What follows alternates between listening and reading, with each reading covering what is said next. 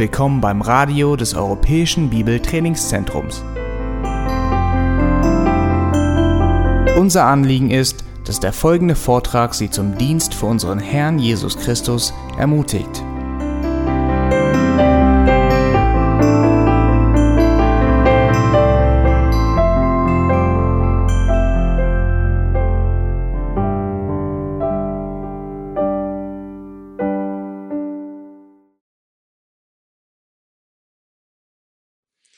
Und jedes Jahr, Dezember, geht es los mit den Werbungen für Fitnessgeräte und auch für diese Nikotinpflaster, die angeblich helfen sollte, mit dem Rauchen aufzuhören.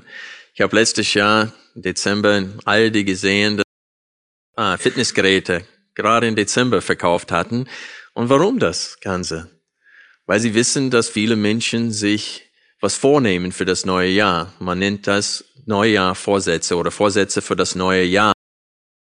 Und wir Menschen, wir bemühen uns jedes Jahr, wir nehmen uns Dinge vor, zum Beispiel ein paar Kilos zu verlieren, ein paar Bücher zu lesen, vielleicht eine neue Sprache zu lernen ähm, oder was aufzuhören. Und es gelingt uns aber nicht immer. Aber was uns aus dem Text für heute klar sein soll, ist, dass Gott selbst einen Vorsatz hat und er wird es ausführen. Ihm hindern können. Keine Macht dieser Welt, sein Vorsatz durchzuführen, was er sich vorgenommen hat. Es ist mein Ziel heute, Gottes Vorsatz darzustellen und gewisse dagegen anzusprechen und äh, zu widersprechen und äh, uns zu ermutigen mit diesen Worten, dass nichts uns von der Liebe Gottes scheidet. Lass uns beten. Vater, wir kommen vor dich heute Morgen mit diesem Anliegen, dein Wort richtig zu verstehen. Deine Gnade baut auf. Aber dann wird, werden äh, viele Trugschlüsse, falsche Schlussfolgerungen gezogen und ist, die gesunde Lehre ist dann nachher nicht mehr gesund. Und wir machen uns Sorgen oder wir versäumen es, getröstet zu werden, weil wir deine Gnade nicht richtig verstehen. Und manche missbrauchen deine Gnade, um zu lehren, dass ein Mensch und leben kann, wie er will und dennoch errettet sein. Herr, hilf uns zu meiden, diese Trugschlüsse. Hilf uns, deine Gnade richtig zu verstehen, damit wir auch heute im Glauben aufgebaut werden, damit wir richtig wir demütig werden vor dir und voreinander und damit wir wirklich teilhaben an deinem Vorsatz, dass wir uns bewusst äh, bemühen, dir als Werkzeug der jetzigen Zeit, wo du deinen Vorsatz durchführst. In Jesu Namen bitten wir dich um deinen Beistand. Amen. Wie ich vorhin gesagt habe, bei uns Menschen scheitern oft unsere Vorsätze, oft zu wenig Wille oder zu wenig Durchsetzungsvermögen, um das Vorgenommene zu erzielen. Aber bei Gott ist es anders. Er führt immer das aus, was er sich vorgenommen hat. Und er hat sich vorgenommen, was? Eigentumsvolk zu erretten, aus jedem Stamm, aus jedem Volk, aus jeder Sprache. Ein Volk für seine Ehre.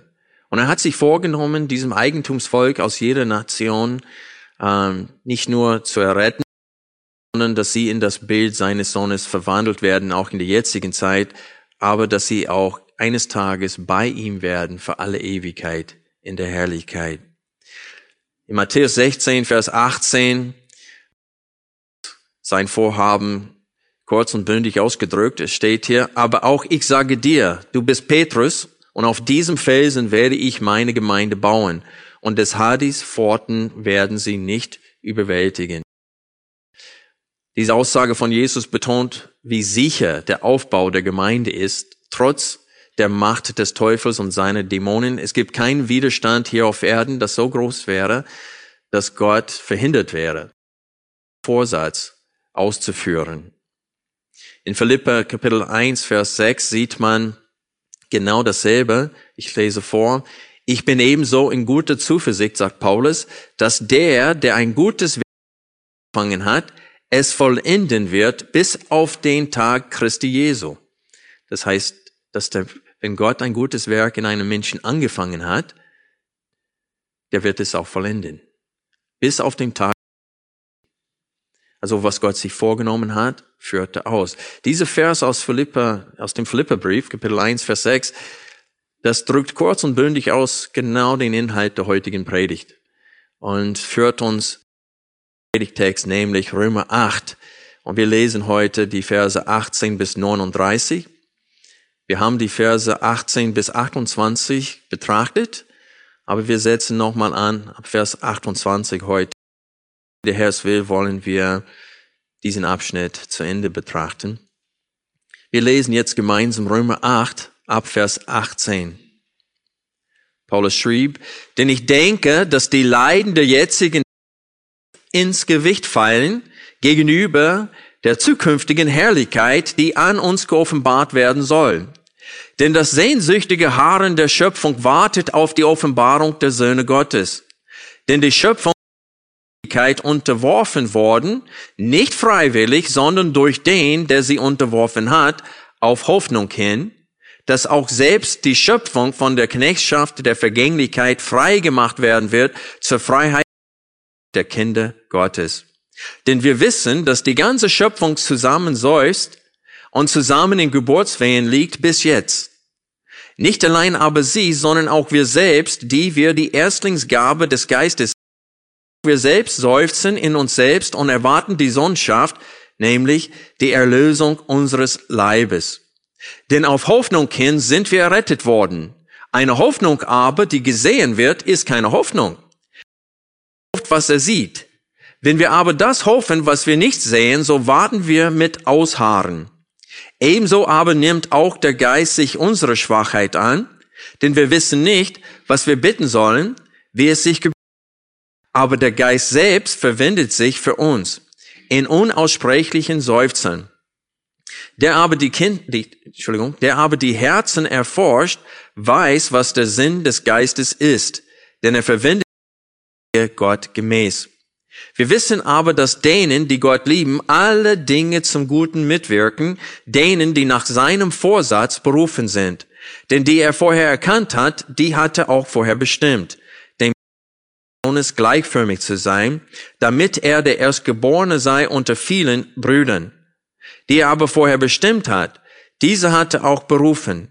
Und die er berufen hat, diese hatte auch gerechtfertigt hat, diese hatte auch verherrlicht. Was sollen wir nun hierzu sagen? Wenn Gott für uns ist, wer gegen uns? Er, der doch seinen eigenen Sohn nicht verschont, sondern ihn gegeben hat, wie wird er uns mit ihm nicht auch alles schenken? Wer wird gegen Gottes Auserwählte Anklage erheben? Gott ist es, der rechtfertigt. Wer ist der Verdammer? ist es, der gestorben, ja noch mehr, der auferweckt, der auch zu Rechten Gottes ist, der sich auch für uns verwendet. Wer wird uns scheiden von der Liebe Christi? Bedrängnis oder Angst oder Verfolgung oder Blöße oder Gefahr oder Schwert? Wie geschrieben steht, um deinetwillen werden wir getötet den ganzen Tag. Wie Schlachtschafe sind wir gerecht, gerechnet worden. Aber in sind wir mehr als Überwinder durch den, der uns geliebt hat. Denn ich bin überzeugt, dass weder Tod noch Leben, weder Engel noch Gewalten, weder Gegenwärtiges noch Zukünftiges, noch weder Höhe noch Tiefe noch irgendein anderes Geschöpf uns wird scheiden können von der Liebe Gottes, die in Christus Jesus ist, unserem Herrn. Kann man dazu Amen sagen? Amen. Amen. Das ganze Kapitel 8 ist die Antwort auf die Frage, die in Kapitel 7, Vers 24 gestellt wurde.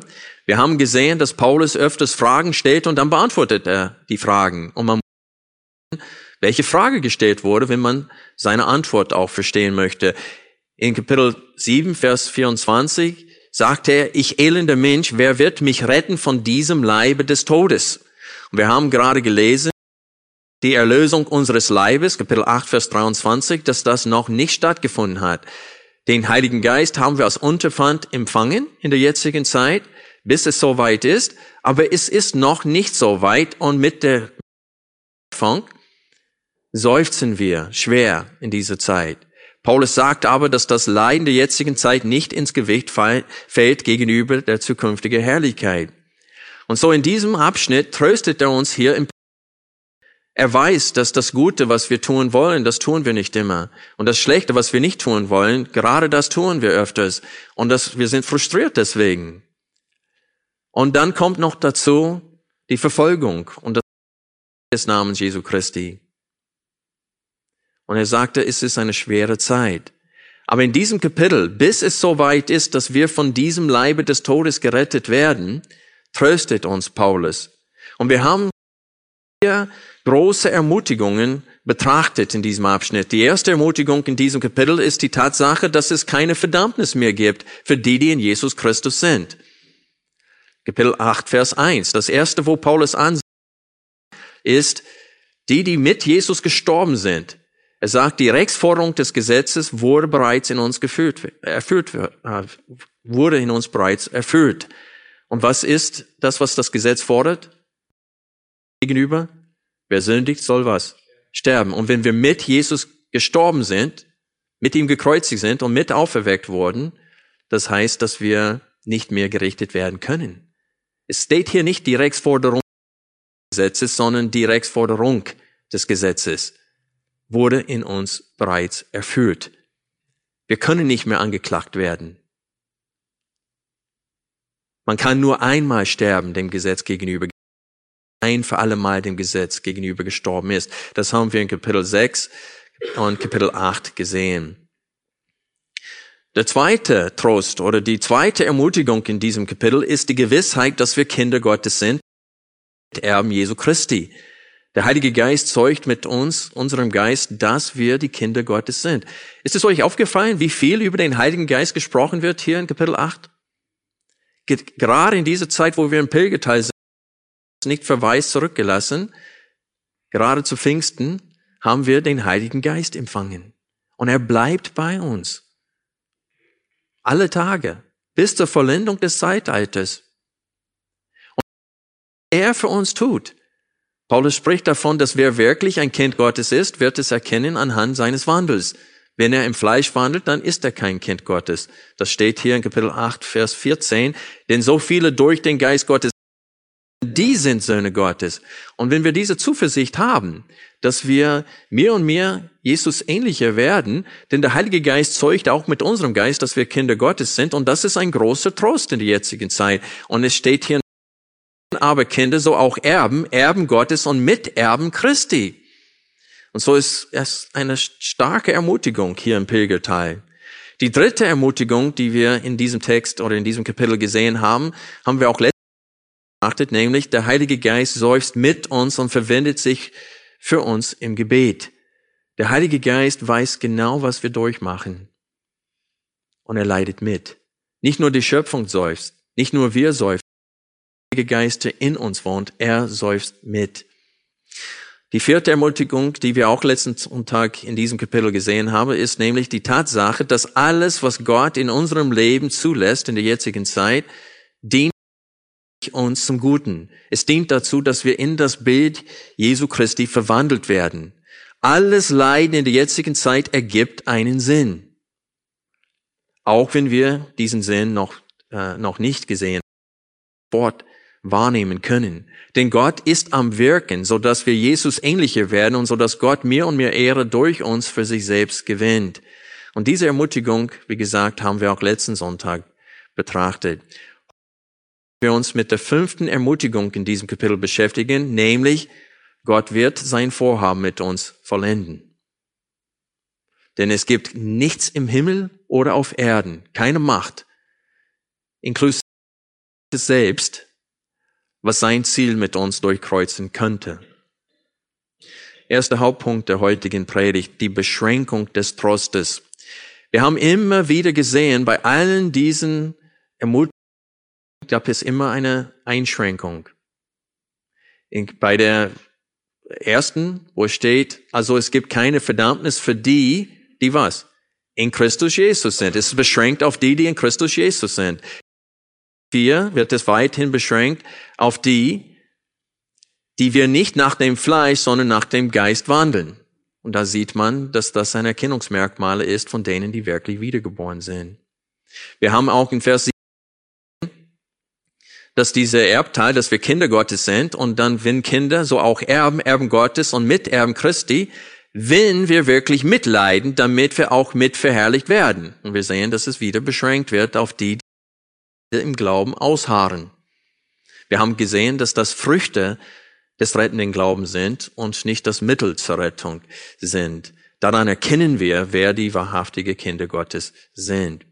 Aber immer wird diese Verheißungen beschränkt auf die, die wirklich wiedergeboren sind. Letzten Sonntag haben wir noch eine Beschränkung gesehen. Was war das? Vers 28. Alles dient zum denen, die was? Die Gott lieben. Und woran erkennen wir, dass wir Gott lieben? Johannes, ich zitiere ein paar Verse aus dem Johannesevangelium. Wenn ihr mich liebt, so werdet ihr halten. Johannes 14, Vers 15. Vers 21. Wer meine Gebote hat und sie hält, der ist es, der mich liebt. Wer aber mich liebt, wird von meinem Vater geliebt. Ich werde ihn lieben und mich selbst ihm offenbaren. Judas, nicht der Iskariot, spricht zu ihm, Herr, wie kommt es, dass du dich uns offenbaren willst und nicht der Welt? Jesus antwortete und sprach zu ihm, wenn jemand mich liebt, er mein Wort halten, und mein Vater wird ihn lieben, und wir werden zu ihm kommen und Wohnung bei ihm machen. Also mehrfach im Johannes Evangelium wird es uns gesagt, wer Jesus liebt, tut was? Gebote. Und so ist, wir sehen hier, dass diese Verheißung beschränkt ist auf die, die nicht nur die, die glauben, sondern die, die Gott lieben. Wer glaubt, wird Gott lieben. Die sind untrennbar. Es ist genau dass, äh, dass ein Mensch Gott lieben muss, um in das Reich Gottes hineinzugehen, als dass er an Jesus Christus glauben muss. Denn der echte Glaube hat Früchte. Der echte Glaube ist nicht ohne Früchte. Das hat Jakobus klar und deutlich gelehrt. Das hat Paul in Galaterbrief Paulus warnt und sagt, ich warne euch eindringlich, wie ich zuvor euch gewarnt habe, dass die, die so leben, das Reich Gottes nicht erben werden. Also, es ist eine, eine klare Wahrheit in der Schrift, dass ein Mensch erst dann ein Sohn Gottes ist, nachdem er gläubig geworden ist, gerechtfertigt wurde. Und die Merkmale dieser Wiedergeburt sind deutlich. Er wandelt nach dem Wort. Es ist klar, dass er das nicht vollkommen tut, wie es in 1. Johannes steht. Ich schreibe euch dies, damit ihr nicht sündigt, aber wenn ihr sündigt, wir haben einen Anwalt, einen Beistand, einen Fürsprecher bei dem Herrn, beim Gott, der sich für uns verwendet. Jesus Christus, der Gerechte. Und so ist es wichtig für uns zu verstehen, dass diese Verheißungen beschränkt sind und wir wollen die weitere Beschränkung heute betrachten in diesem Text. In Vers 28 steht aber, dass denen, die Gott lieben, alle Dinge zum Guten mitwirken, denen, die was? Nach seinem Vorsatz berufen sind. Also die Gott lieben ist ein von diesen Menschen und die nach Gottes Vorsatz berufen worden sind, ist die zweite. Anhand der ersten Beschränkung hier in Vers 28 erkennen wir selbst, ob wir auserwählt und vorherbestimmt. Wenn wir Gott lieben, dann ist ein Wunder an uns schon geschehen. Und bei der zweiten Beschränkung wird Paulus betonen, dass das, was Gott angefangen hat, dass er das auch vollenden wird. Das ist Schwerpunkt. In diesem ganzen Abschnitt geht es darum, dass in der jetzigen Zeit leiden wir, aber dieses jetzigen Leiden fällt nicht ins Gewicht gegenüber der zukünftigen Herrlichkeit, die, auf, die an uns geoffenbart wird. Und er sagt, im Pilgerteil sollen wir nicht auf die Idee kommen, dass wir das nicht schaffen. Gott wird uns helfen. Wir haben gesehen, dass der Heilige Geist verwendet sich für uns im Gebet. Wir werden sehen, hier steht es auch in Vers 20, dass Jesus, der zur Rechten Gottes ist, der sich auch für uns verwendet im Gebet. Und wir sehen hier, dass die gesamte Gottheit beteiligt ist, nicht nur an unserer Bekehrung, an unserem Ausharren in diesem Glauben bis ans Ende. Und deswegen und allein deswegen können wir Heilsgewissheit haben. Wenn es nach uns ging, würden wir jeden Tag neu das Heil verlieren. Wir würden es nie und nimmer schaffen. Denkt an Simon, an Petrus. Er sagte, Herr, auch wenn alle anderen dich verleugnen, ich werde es nicht tun. Und ich für deinen Namen zu sterben. Und Jesus sagt ihm, ehe der Hahn kräht, morgen wirst du mich schon dreimal verleugnet haben. Und er sagte, Simon, Simon, der Teufel begehrt dich, der will dich sieben wie die Weizen, aber ich habe für dich was, dass dein Glaube nicht aufhöre.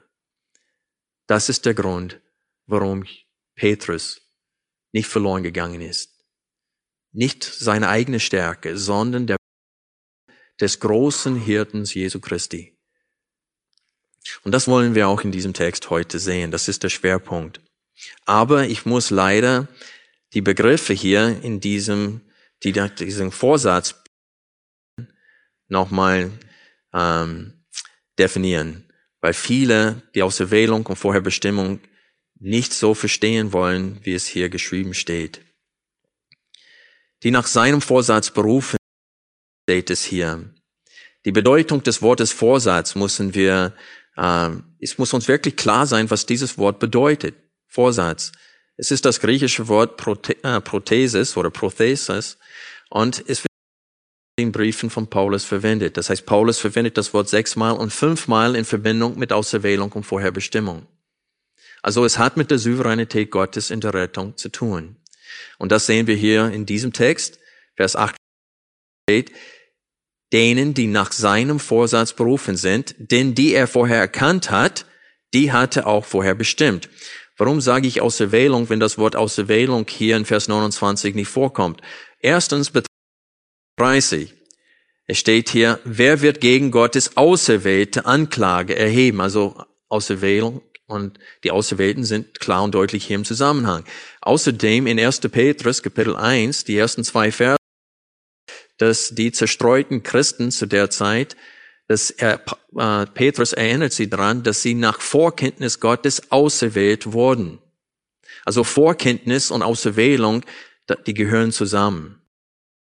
So wenn es steht hier in Vers 28 oder 29, denn die er vorher erkannt hat, das ist genau dasselbe als die er vorher auserwählt hatte, die hatte auch vorher bestimmt.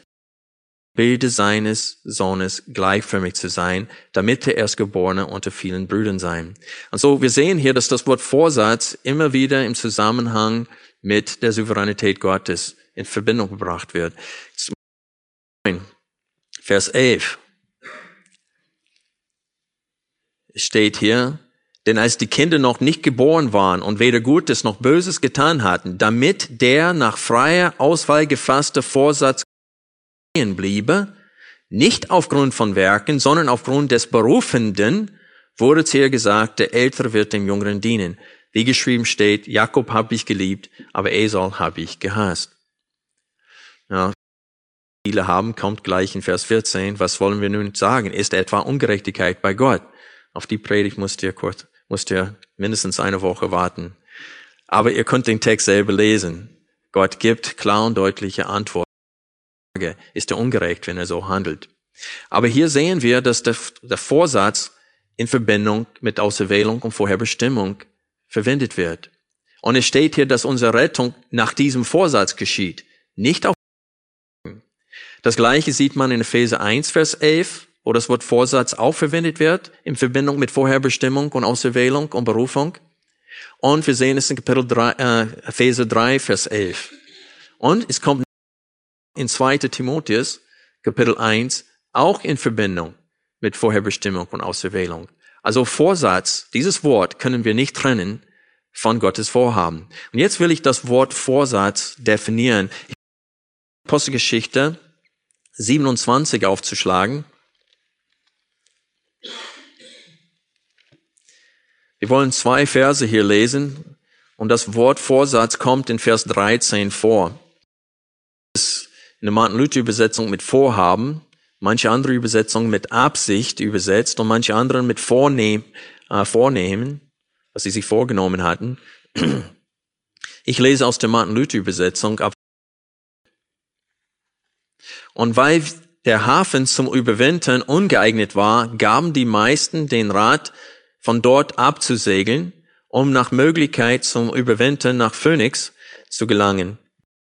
Von Kreta, der nach Südwest und Nordwest blickt. Da aber ein leichter Südwind wehte und sie meinten, ihr Vorhaben, da ist das Wort, ihr Vorhaben ausführen zu können, hoben sie den, die Anker an der Küste von Kreta entlang. Also hier wird das Wort Prothesis unterschiedlich übersetzt, wie gesagt, Absicht, Vorhaben, Vornehmen, aber die Bedeutung ist identisch. Es bedeutet, dass sie sich etwas zu tun und versucht haben, es auszuführen, und in diesem Fall gelang es ihnen nicht. Aber wir sehen hier, wie das Wort in der Schrift verwendet wird. Im Neuen Testament wird es verwendet für ein festes Vorhaben, was man sich vorgenommen hat. Das ist die Bedeutung von diesem Wort, wie Paulus auch in seinen Briefen verwendet. Ein Vorsatz ist ein festes Vorhaben, das man ausführen will. Also laut Römer 8, schlag bitte diesen Text wieder auf, sorgt Gott dafür, dass alles denen zum Besten mitwirkt, die ihn lieben und nach diesem Vorsatz berufen sind. Laut Epheser 3, Vers 11 wird es genannt Vorsatz. Das heißt, dieser Vorsatz existierte, ehe die äh, Grundlegung der Welt gelegt wurde. Ehe Adam und Eva geschaffen wurde, ehe es einen Sündenfall gegeben hatte, hat Gott diesen Vorsatz. Deswegen sind unsere Namen in dem äh, Buch des Lebens eingetragen vor Grundlegung der Welt. Ehe wir geboren wurden, er, wie gesagt, Adam und Eva geschaffen wurde, es ist ein Vorsatz. Es ist etwas, das Gott sich vorgenommen hat, ehe er die Engel geschaffen hat. Es ist wichtig, dass wir das zum Herzen nehmen. Was ist dieser Vorsatz? Die Verse 30 sagen uns klipp und klar, was dieser Vorsatz ist. Denn die er vorher erkannt hat, das heißt auserwählt hat, nach Vorkenntnis, die hatte auch vorher bestimmt, dem Bilde seines Sohnes gleich damit er der Erstgeborene sei unter vielen Brüdern. Die er aber vorher bestimmt hat, diese hat er auch berufen. Und die er berufen hat, diese hat er auch gerechtfertigt. Und die er aber gerechtfertigt hat, diese hat er auch. Wer ist der Handelnde hier? Ja, Gott. Gott ist derjenige, der hier handelt und tut. Er hat äh, auserwählt, er hat vorher bestimmt, er hat berufen, er hat gerechtfertigt. Er sorgt dafür, dass alle, die gerechtfertigt wurden, auch verherrlicht werden. Und das ist der Schwerpunkt in diesem Abschnitt. Das ist der Trost, das ist die Ermutigung. Wenn du schon zum Glauben gekommen bist, wenn du schon wiedergeboren bist, dann wirst du ans Ziel kommen.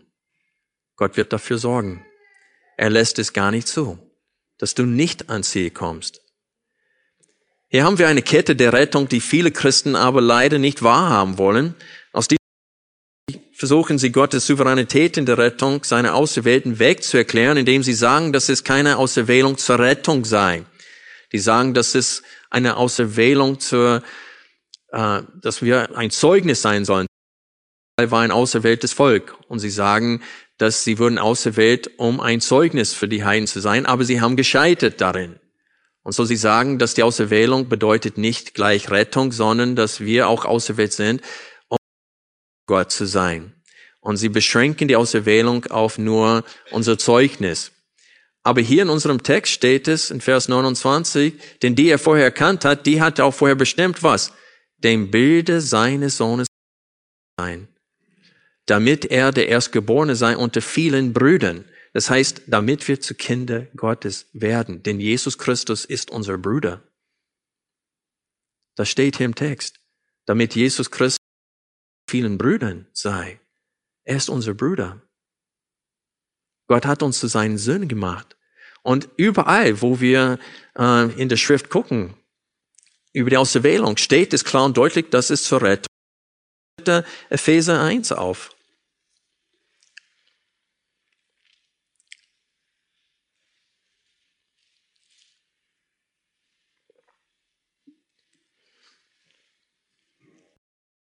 Epheser 1, Kapitel, 3, äh, Kapitel 1, Vers 3.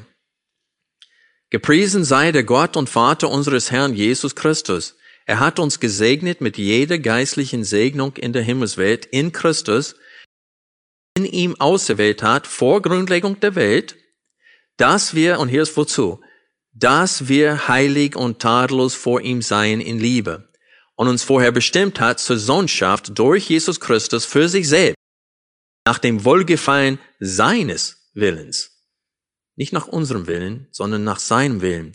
Wenn man Kapitel 2 betrachtet, sehen wir, was für Kinder wir vorher waren. Kapitel 2, Vers 1 auferweckt, die ihr tot wart in euren Vergehungen und Sünden, in denen ihr einst wandeltet, gemäß dem Zeitlauf dieser Welt, gemäß dem Fürsten der Macht, der Luft, des Geistes, der jetzt in den Söhnen des Ungehorsams wirkt.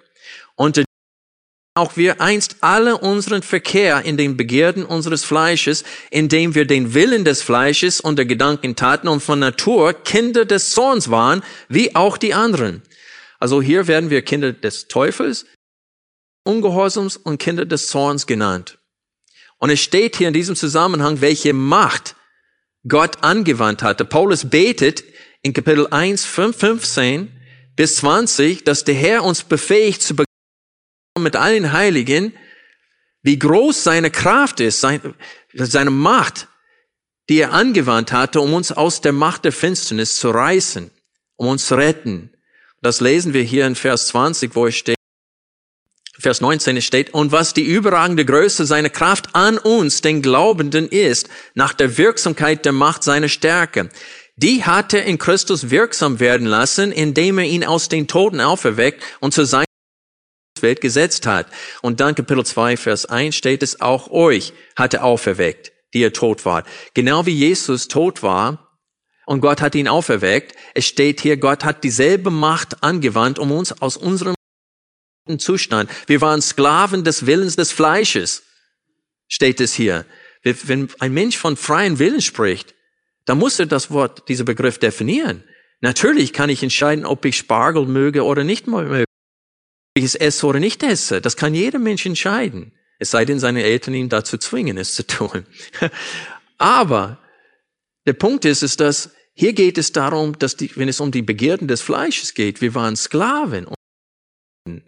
Wenn man von freien Willen eines Menschen spricht, dann muss man verstehen, dass hier steht es, Verkehr in den Begierden unseres Fleisches, indem wir den Willen des Fleisches und der Gedanken taten. Wahrnehmen, was hier geschrieben steht, bezüglich unseres Willens vor der Bekehrung. Und dann müssen wir wahrnehmen, was in Kapitel 1 über den Willen Gottes geschrieben steht. Kapitel 1, Vers 5 nochmal, Epheserbrief. und uns vorher bestimmt hat zur Sohnschaft, das heißt zur Rettung, dass wir nicht mehr Kinder des Zornes, Kinder des Teufels, Kinder des Zorns, sondern zur Sohnschaft, zu Kinder Gottes werden, durch Jesus Christus. Und nach welchen Kriterien? Nach dem Wohlgefallen seines Willens tat er das. Das gleiche lesen wir in Vers 9.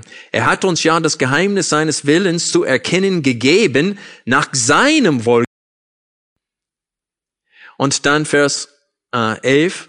Und in ihm haben wir auch ein Erbteil erlangt, die wir vorher bestimmt waren, nach was? Dem Vorsatz dessen, und jetzt wird dessen geschrieben, alles nach dem Rat seines Willens wirkt. Freunde, es ist eine ganz, ganz traurige, traurige Tatsache, dass die meisten Christen in der jetzigen Zeit die Rolle des Vaters in der Rettung. Sie reduzieren seine Rolle in der Rettung zu nur, er hat seinen Sohn geschickt in die Welt, damit jeder, der gerettet werden möchte, gerettet werden kann. Die Schrift macht deutlich, kein Mensch will gerettet werden. Viele Christen haben eine Abneigung zu der Souveränität Gottes in der Rettung, weil sie ein falsches Bild davon haben. Sie haben ein Bild davon, dass Gott steht vor der Tor im Himmel und alle Menschen klopfen und wollen rein. Und er sagt, du nicht, du, du nicht, du, du nicht, du. Aber laut der Bibel steht keiner vor dem Tor und klopft an. Keiner will errettet werden. Das haben wir in Römer 3 klar und deutlich gesehen. Es steht da, schwarz auf weiß, kein Gott, kein einziger. Manchmal scheint es, als ob ein Mensch Gott sucht. Warum? Weil Jesus sagte, keiner kann zu mir kommen, es sei denn der Vater ihn zieht. Und wenn Gott ihn zieht, dann sucht er. Und Gott Augen auf, damit er glauben kann. Das tut er nur für seine Auserwählten. Das werden wir in Römer 9 mit aller Deutlichkeit sehen. Ich weiß, dass diese Lehre für viele unangenehm ist, weil sie meinen, dass wir Gott, dass wir ein falsches Bild von Gott damit meinen dass Gott, es liegt in seiner Macht, alle Menschen zu retten und er tut es doch nicht. Warum rettet er nur wenige, wenn er doch alle retten konnte? Paulus stellt diese Frage in Römer 9. Und ich möchte, dass ihr selbst, wenn ihr wirklich Probleme mit dieser Lehre habt, dass ihr mit seiner Antwort selbst auseinandersetzt, bevor ich darüber predige. Denn soll euch nicht überzeugen, was da geschrieben steht soll euch überzeugen. Und da ist es deutlich, dass Gott der Töpfer ist und dass er die Macht hat über diesen Ton. Aber was für ein Ton? Hat Gott zwei Stücke von Ton? Es geht um ein Stück. Und das ist die verdorbene Menschheit. Und von diesem Stück Ton hat Gott das Recht zu machen, was er will. Er kann ein Stück in die Hölle werfen für alle Ewigkeit. Das haben wir alle verdient. Und Paulus sagt, und wie willst du eine Anklage gegen Gott bringen, wenn er in seiner Güte und in seiner Gnade sich dafür entschieden hat, anstatt alle in der Hölle ein Eigentumsvolk für sich selbst zu retten? Nach Auswahl der Gnade steht es in Römer 11. Nach Auswahl der Gnade. Eine Auswahl, die Gott selbst getroffen hat. Die zweite Versuch, um diese Lehre klar äh, so umzugehen, der erste war, wenn man sagt, dass äh, es nicht ein Ausfall oder Aus, Auserwählung oder Vorherbestimmung zur Rettung ist. Die zweite ist, indem sagen, dass die Basis dieser Auswahl etwas in uns war. Das heißt, wenn es steht, dass Gott nach Vorkenntnis uns auserwählt hatte, die sagen, siehst du, Gott hat, er kennt jeden Herzen, das stimmt. Er kennt das Leben von jedem Einzelnen von uns, das stimmt auch. Und die sagen, aufgrund etwas, was er in uns gesehen hat, hat er sich für uns entschieden und uns dann auserwählt und dann vorher bestimmt. Das heißt, er hat vorher gesehen, welche Entscheidung, wie wir auf Christus Evangelium reagieren würden. Und aus diesem Grund hat er uns dann auserwählt. Und das stimmt nicht aus mehreren Gründen. Erstens würde es heißen, wir werden hier zum Beispiel in Epheser 1 aufgerufen, loben und zu preisen für seine Auserwählung. Und das würde bedeuten, dass wir Gott loben und preisen sollten für etwas, das wir sowieso getan hätten. Wir hätten es sowieso getan. Warum Anerkennung dafür bekommen? Wir hätten es sowieso selbst getan. Also das macht überhaupt keinen Sinn, dass wir Gott loben und preisen sollten für etwas, das er bräuchte gar nichts machen und wir hätten uns sowieso für Jesus entschieden. Aber die Schrift macht deutlich, wir uns für Jesus entschieden haben, ist, weil er uns auserwählt, vorher bestimmt und berufen hat. Dass das die, der Grund dafür ist. Wenn wir kurz 1. 1. Korinther Kapitel 1 kurz aufschlagen, sehen wir den größten Menschen, die zum Glauben kommen, armer und schwacher sind und nicht die Edlen dieser Welt sind. Wir sehen den Grund dafür. Weil Gott mehr von solchen Sorten von Menschen auserwählt hat anderen. Wir lesen ab Vers 18.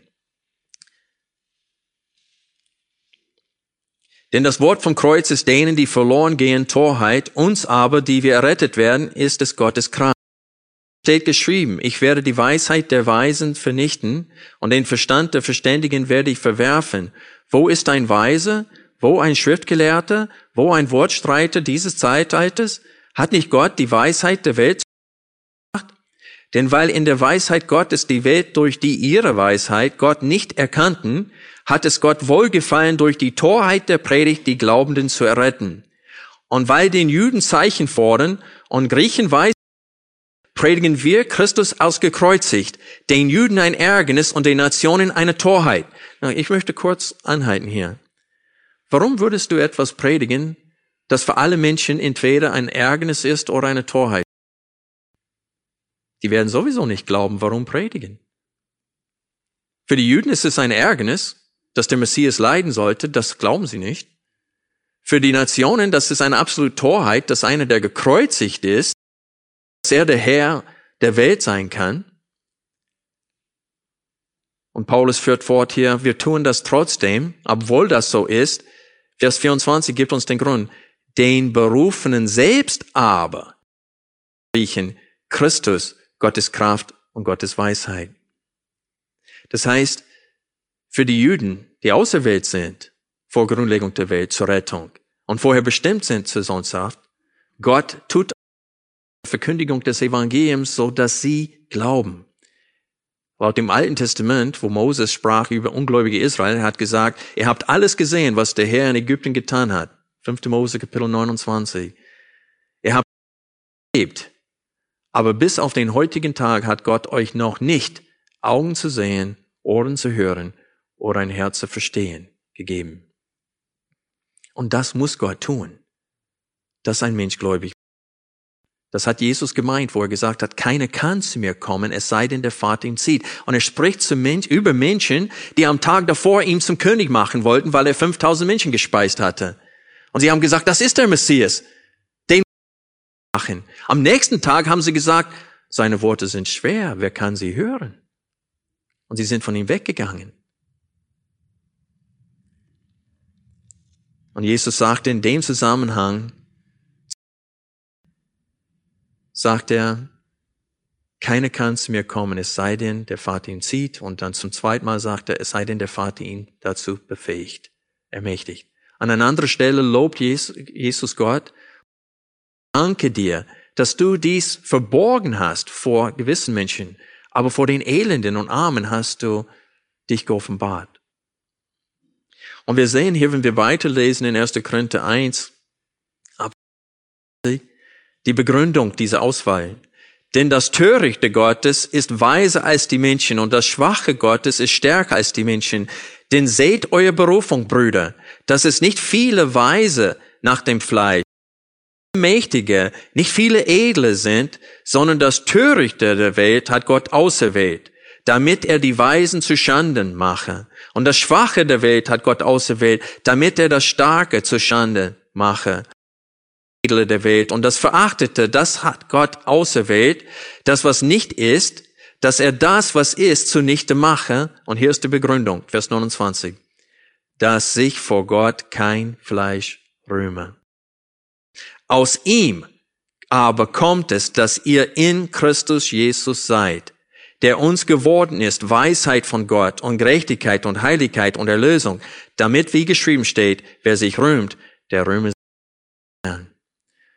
Freunde, wenn der Mensch tatsächlich einen freien, unbeschränkten Willen hat nach dem Sündenfall und in der Lage ist, sich selbst frei zu entscheiden, auch nachdem Gott ihnen vieles geoffenbart hat, das ganze Volk viel offenbart, zehn Plagen, dann diesen Durchzug durch den Roten Meer, ein Jahr unterwegs in der Wüste haben sie Gott täglich seine Zeichen und Wunder gesehen, wo dieser Aufstand gab gegen Moses. Die Erde ist ganze Leute verschluckt. Also die haben immer wieder ständig Zeichen und Wunder gesehen. Waren sie gläubig? Laut Hebräer 3 nicht. Hebräer 3 und 4 steht es, sie konnten in diese, Gott hat geschworen in seinem Zorn, sie sollen nimmer hineingehen und es steht, und so wir sehen, dass sie nicht hineingehen konnten, weil sie nicht gläubig waren. Wegen des Unglaubens steht es in Hebräer 3 und 4. Also wir sehen hier, dass die Auserwählung und vorher und Berufung verursachen den Glauben in den Auserwählten. Die gehören zusammen. Diese kannst du nicht voneinander trennen. Die kommen immer wieder zusammen in der Schrift. Auserwählung und Berufung findest du nicht getrennt in der Schrift. Es gibt viele, die versuchen anhand des Textes, wo Jesus sagte, er erklärt, warum viele nicht zum Glauben kommen unter den Israeliten. Und er sagt, denn viele sind berufen, wenige auserwählt. Und sie meinen hier eine Lücke gefunden zu haben, wie sie diese Lehre von Paulus in Römer 8 und 9 und 11 weg erklären können. Aber selbst wenn die Berufung da wird, es steht immer noch erklärt, warum manche glauben, weil sie auserwählt sind. Da sieht man, dass trotzdem, egal wie man diesen Vers auslegt, es betont wiederum, dass Gott souverän in der Rettung ist. Viele sind berufen, aber nur die, die glauben. Das ist die klare Bedeutung dieses Textes. Aber dort verwendet Jesus die Berufung, das ist die einzige Stelle, wo die Berufung anders verwendet wird, wie bei den Aposteln. Und das ist, was Jesus meinte, das ganze das ist dieser Allgemeinruf. Kehrt um, tut Buße. Aber nur wenige sind zum Glauben gekommen, weil nur wenige auserwählt sind. Und diese Lehre sehen wir überall in der Schrift. Thessaloniker auf.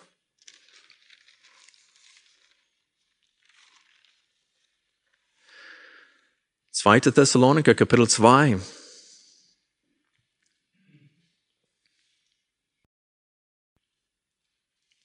Vers 13. Wir aber müssen Gott alle Zeit für euch danken, von Herrn geliebte Brüder, dass Gott euch von Anfang an erwählt hat. Hier sehen wir wiederum, es ist eine Auserwählung zur Rettung. Nicht eine Auserwählung zum Hören, sondern zur Rettung. In Heiligung des Geistes und im Glauben an die Wahrheit, wozu er euch auch was? Durch unser Evangelium zur Erlangung der Herrlichkeit unseres Herrn Jesus Christus. Now, vergleiche dieses zur Erlangung der Herrlichkeit unseres Herrn Jesus Christus mit Römer 3, Vers 23. Alle haben gesündigt und die Herrlichkeit Gottes. Wie erlangen wir die Herrlichkeit Gottes? Durch Auserwählung und Berufung. Sonst nichts. Und wenn es nicht so wäre, dann hätte ein, ein Mensch einen Grund, sich zu rühmen. Weil es klar und deutlich ist, dass jeder, auch die Auserwählten, Gottes Angebot ablehnen. Versteh mich bitte nicht falsch. Gott bietet jedem Menschen die Gelegenheit an, Buße zu tun. Das sieht man am Ende von Römer 10 klar und deutlich. Er spricht von diesem Teil von Israel, das nicht zum Überrest gehört. Und er sagt, Gott ist nicht anklagbar Israel gegenüber, denn auch diesen Teil von Israel, die nicht gläubig geworden ist, er sagt, haben sie nicht gehört? Doch, sie haben gehört. Israel, den ganzen Tag hat Gott seine Hände ausgestreckt gehalten, aber sie wollten nicht. Sie waren halsstarrig und widerspenstig. Jeder Mensch darf zu Jesus kommen. Gott steht nicht da im Himmel und sagt, du nicht, du nicht, du nicht. Einem, du nicht. Jeder darf. Aber keiner kann, weil keiner will. Und bei den Auserwählten, Gott erhöht, er macht mehr als nur ein Angebot in dem Leben von den Auserwählten. Er geht einen Schritt und sorgt dafür, dass sie glauben. Und deswegen steht es, wenn wir Epheser 2 kurz aufschlagen, steht es hier ab Vers 5, dass es laut Gnade ist, dass wir gerettet sind. Er hat in Epheser 2 also unseren zu, äh, vorherigen Zustand beschrieben. Und dann sagt er, dass Gott aber, der reich ist an Barmherzigkeit, Vers 4, hat um seine vielen Lieben willen, womit er uns geliebt hat, auch uns, die wir tot waren, mit dem Christus lebendig gemacht, durch Gnade seid ihr rettet. Er hat uns mit auferweckt und mitsitzen lassen in der Himmelswelt in Christus Jesus, damit er in den kommenden Zeitaltern den überragenden Reichtum seiner Gnade in Wiese in Christus Jesus. Und dann Vers 8. Denn aus Gnade seid ihr rettet durch Glauben. Und das nicht aus euch. Gottes Gabe ist es. Das Wort das hier, das nicht aus euch, bezieht sich aber auf beides davor, Gnade und Glauben. Gnade und Glaube sind, wenn ich mich nicht irre, beide weiblich. Ist es? Nee, ich meine auf Griechisch, nicht auf Deutsch. Auf, auf Deutsch weiß ich. Mittlerweile. Ah.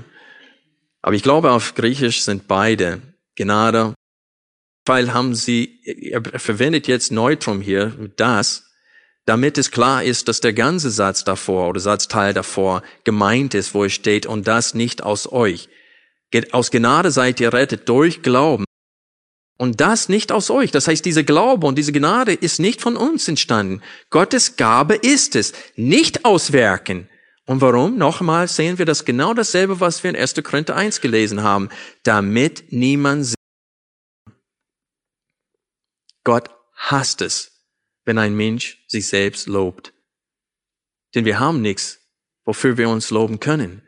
In 1. Korinther 4, ab Vers 5 oder 6, da steht, Jesus sagte, wenn ihr alles empfangen, oder Paulus sagt, wenn ihr alles empfangen habt, selbst die Fähigkeit zu glauben, warum rühmt ihr euch, als ob ihr es nicht empfangen hättet? Es ist wichtig für uns zu begreifen, dass dieser ganze Streit in der Ortsgemeinde, und deswegen schrieb Paulus diesen Römerbrief, um eine Grundlage, eine theologische Grundlage anhand des Evangeliums klar und deutlich darzustellen für Einheit. Judenchristen und Heidenchristen, die einander nicht ausstehen konnten. Sie kamen miteinander überhaupt nicht aus. Und aus diesem Grund schrieb er diesen Brief, damit sie in alle Einheit wandeln. Und die Kapitel 1 bis 12, das ist eine Grundlage zur Einheit, genau wie in den 1 bis 3, das ist, das ist das Band des Friedens, wodurch die Einheit des Geistes bewahrt wird. Wir sind, wie wir dazu aufgefordert werden in Epheser 4. Es ist so wichtig, dass wir Christen aufhören, aus ihrem Zusammenhang zu pflücken und unsere systematische Theologie damit zu untermauern. Wir müssen diese Briefe als Ganzes nehmen, den Epheserbrief, die ersten drei Kapitel, Grundlage. Dann fordert er auf zur Anwendung. Es sind Teile hier. Und das ist eine einzige Predigt. Und man muss das als Ganzes durchlesen, genau mit dem Römerbrief. Er stellt Fragen und beantwortet diese Fragen. In Römer 8 haben wir noch fünf wichtige Fragen, die wir Minuten betrachten müssen. Ich stelle drei, vier Seiten Notizen weg. Bevor wir diese Fragen betrachten in Römer 8, mal nochmal darauf hinweisen, dass Gottes Auserwählung basiert nicht auf etwas Gutes in uns, weil in Römer 9 steht es, ehe die Zwinglinge etwas Gutes oder Böses getan hat. Damit Gottes Vorsatz klar und deutlich ähm, dargestellt wird, dass die Rettung nach Vorsatz geschieht und nicht nach einer Entscheidung von einem Menschen, nicht nach etwas Gutes von einem Menschen, hat Gott ihr gesagt, der Jüngere, äh, der Ältere wird den Jüngeren dienen. Und viele sagen, ja, das geht hier aber um das Vererben von Kamelen und Schafen und so weiter. Nein, es geht darum, wer ist ein Kind Gottes. Römer 9, Vers 8 steht, das heißt nicht die Kinder des Fleisches, sondern die Kinder der Verheißung werden als Nachkommenschaft gerettet. Hier geht es um Kinder Gottes. Und dann später in Römer 9 spricht er von den Gefäßen des Erbarmens und Gefäße des Zornes. Also macht kein Fehler da. Nicht um wer seinen Tieren vererben, vererbt bekommen. Das war eine Voraussetzung, eine, Entschuldigung, eine Voraus, eine Aussage im Voraus, damit wir etwas lernen. Es ist nicht nach etwas Gutes, das Gott in uns gesehen hat. Und an dieser Stelle, ich werde das mehrmals, während wir durch Römer 8, 9 und äh, bis 11 durchgehen, ich werde das mehrmals sagen, hoffe ich, und betonen, dass ich nicht weiß, warum Gott mich auserwählt hat. Ich weiß nur, warum er mich nicht auserwählt hat. Das heißt, er hat mich nicht auserwählt, weil ich oder weil ich besser bin als jemand anders. Das weiß ich. Aber warum er mich auserwählt hat, das kann ich euch nicht sagen. Warum er Manasse auserwählt hatte, der böseste König der Geschichte Israels, hat seine eigene Kinder den fremden Götzen geopfert in Feuer. Und ganz zum Schluss seines Lebens verursacht Gott Not in seinem Leben, dass er zum Glauben kommt. Und kommt er zu Glauben und Gott vergibt ihn alle seine Schuld alle seine Sünden. Nebukadnezar, drei große Offenbarungen. Erstmal diesen Traum. Und Daniel kann es ihm sagen, was dieser Traum bedeutet. Und dann, er ist immer noch hochmutig. Und anstatt eine Statue auszubauen, wo nur dieser ist, baut er eine Statue, wo das Ganze aus Gold ist, weil er will, dass sein Reich ewig ist und dass es nie aufhört. Und dann Gott zeigt ihm, dass das auch nicht der Fall ist. Die drei Freunde von Daniel, sie weigern sich zu beugen diese Götzenbild, und er werft sie ins Feuer und da sind vier auf einmal drinnen anstatt drei. Er ist immer noch nicht gläubig geworden. Dann muss er sieben Jahre wie ein Tier Gras fressen. Dann, und da liest ihr sein Zeugnis. Daniel 4. Er gibt Zeugnis von diesem Wunder, was Gott an ihm getan hat. Und ich sage euch, in dem ganzen Buch Daniel, es gibt kein Wunder, das größer ist als die Rettung von Nebukadnezar. Es ist ein Wunder Gottes, wenn ein Mensch zum Glauben kommt. Und es ist jammerschade, dass so oft, genau wie mit der Schöpfung, viele Menschen sagen, dass das ein Produkt des Zufalls ist, dass das durch Evolution geschehen ist und so weiter. Die Ehre für sein Werk. Und wenn man sagt, dass der Mensch durch freien Willen zum Glauben gekommen ist, tut man genau dasselbe.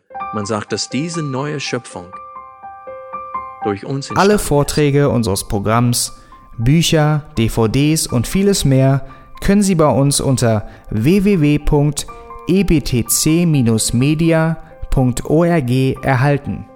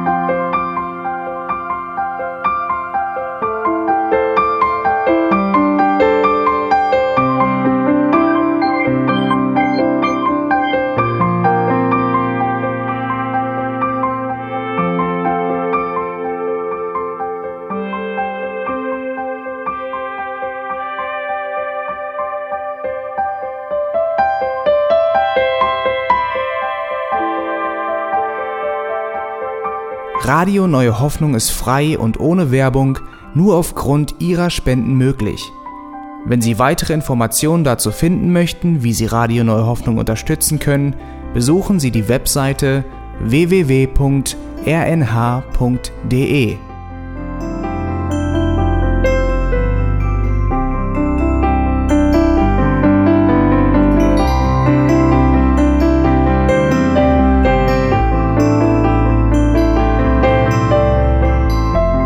Sendezeiten des EBTC sind Montag, Mittwoch, Freitag und Samstag jeweils von 10 bis 11 Uhr.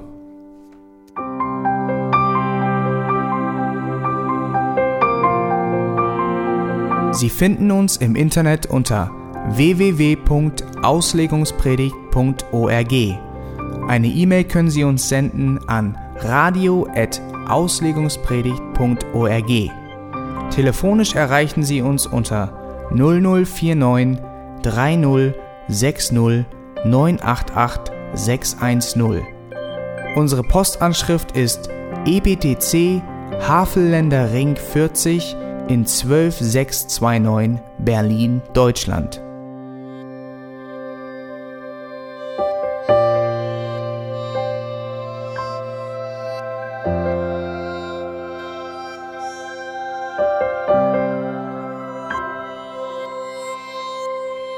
Auf Wiedersehen und bis zum nächsten Mal beim EBTC Radio.